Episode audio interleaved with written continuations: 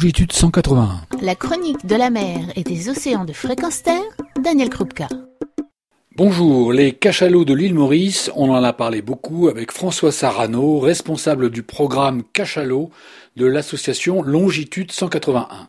Aujourd'hui, c'est un chercheur qui nous parle des résultats fantastiques obtenus.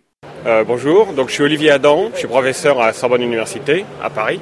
Euh, je travaille sur euh, la bioacoustique des cétacés, c'est-à-dire euh, l'étude des différentes espèces de cétacés à partir des sons qu'ils émettent, des vocalises. J'ai commencé à travailler sur les cachalots en 2002, 2003, 2004, 2005. À l'époque, on essayait de suivre les cachalots à partir des clics qu'ils émettaient.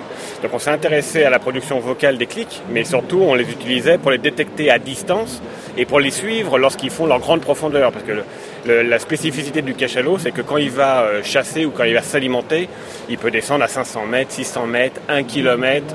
Et donc on le perd. Euh, et pour l'observer, c'est compliqué. Et on n'a pas d'autre façon de faire à l'heure actuelle que d'utiliser l'acoustique.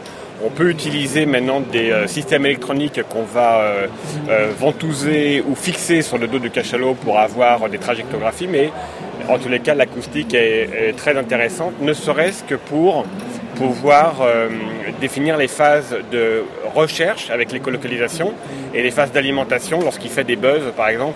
les buzz, c'est des clics très rapprochés, comme ça. Et lorsqu'il donc il veut euh, se focaliser sur une masse euh, d'eau pour éventuellement trouver du calmar, enfin des proies. Quoi. Alors du coup on a beaucoup travaillé sur les profils de plongée, on a beaucoup travaillé sur les trajectoires et on a un petit peu oublié les activités sociales que ces espèces faisaient en surface. Et pourquoi? Parce que euh, dans les, il y a 10 ans, les cachalots pour nous c'était des grands plongeurs. On pensait qu'ils restaient 10 minutes en surface pour respirer et voilà. en fait il a une vie sociale très importante en surface. Et donc on voit ça notamment chez les euh, femelles, les groupes de femelles et les juvéniles et les petits. Moi je suis à Paris, donc j'ai pas de base de données de cachalot, j'ai pas d'image, j'ai pas de son, donc généralement on m'envoie des CD avec des sons et puis je peux les analyser euh, dans mon laboratoire. très rarement d'images étonnamment, du fait parce que justement bah, à grande profondeur on voit rien et on peut pas les suivre. Ça a été une grande surprise hein, quand longitude 181 et en particulier François est venu avec des images parce que quand il m'a montré des choses spectaculaires comme quand les cachalots sont en train de dormir, par exemple, à, la verticale, euh, à un moment donné, j'ai dit, mais on dirait qu'il y a du son. Et euh, euh, étonnamment, dans le milieu de prise d'image sous-marine, ceux qui ont des caméras, ils n'ont pas de microphone. Et ceux qui font de la prise de son, ils ont des microphones, mais ils n'ont pas de caméra. C'est deux métiers totalement différents, ce qui fait qu'on voyait des, choses superbes, mais il nous manquait le son. Et là, pour la première fois, je constate qu'avec des images, il y a du son. Et non seulement avec des images, il y a du son, mais en plus les sons, ce sont des sons particuliers. Lorsqu'ils sont en interaction sociale, ils font des clics d'une certaine structure, avec une certaine séquence. Et cette séquence qu'on appelle coda fait très penser aux morses que nous, on a inventées euh, il y a longtemps. Et là, on voit quoi? On voit que les codas pourraient être liés à des comportements. Et on voit ça pourquoi? Parce que euh, François euh, Sarno, avec toute son équipe, hein, qui nage avec les cachalots, s'en est rendu compte qu'en les observant visuellement, mais là il en a la preuve. Il a la preuve qu'il a l'image et le son. Et voilà, et donc commence depuis maintenant un an et demi euh, une grande aventure scientifique à partir euh, d'une base de données qui a été collectée à Maurice, avec dans un groupe euh, de cachalots, qui est extrêmement bien étudiée parce qu'il y a des fiches pour chaque individu, il y a des liens entre individus, des liens d'affiliation familiale ou, pas, et puis des, des, observations de naissance, et puis donc du son, et voilà, et donc on s'occupe du traitement de ces sons avec deux grands objectifs. Le premier objectif, c'est de les recenser. On veut savoir quelle est la structure des codas et est-ce que ces codas, ce sont les mêmes que ceux qui sont à la Caraïbe, ce sont les mêmes que ceux qui sont dans le Pacifique ou autre. Et le deuxième objectif, c'est de lier ces sons à des comportements. Est-ce qu'il peut y avoir des codas d'appel? Est-ce qu'il peut y avoir des codas de contact? Est-ce qu'il peut y avoir des codas euh, agressifs?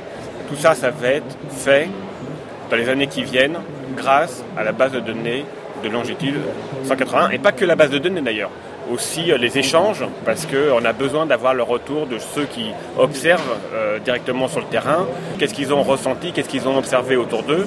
Euh, moi je suis jamais dans l'eau, quoi, et donc j'ai besoin d'avoir du retour des observateurs qui sont dans l'eau pour Longitude 180, donc c'est un très beau projet, mais qu'est-ce que ça représente au niveau national, international Alors, au niveau international, la communauté internationale, les travaux majeurs qui sont faits sur les cachalots, c'est euh, des chercheurs américains et canadiens qui sont à l'université d'Halifax et qui travaillent sur la culture euh, des cachalots, c'est-à-dire toute l'équipe de Al Whitehead, euh, Shane Guerrero, Luke Rendell.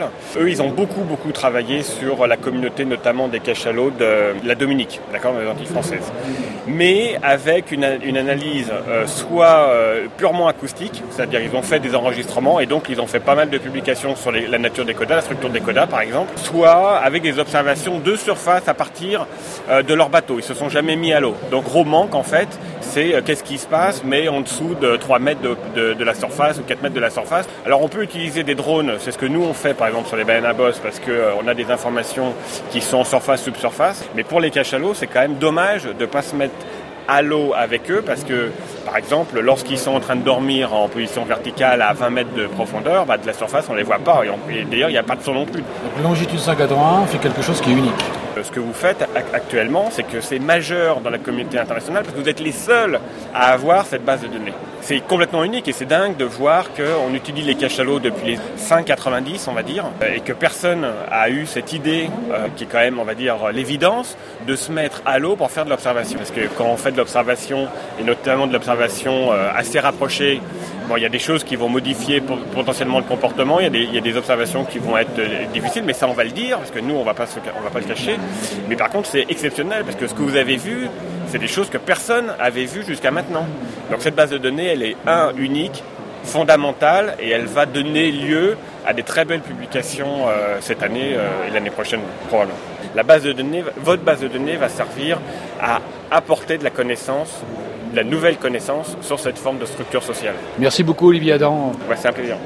Retrouvez et podcastez cette chronique sur notre site fréquence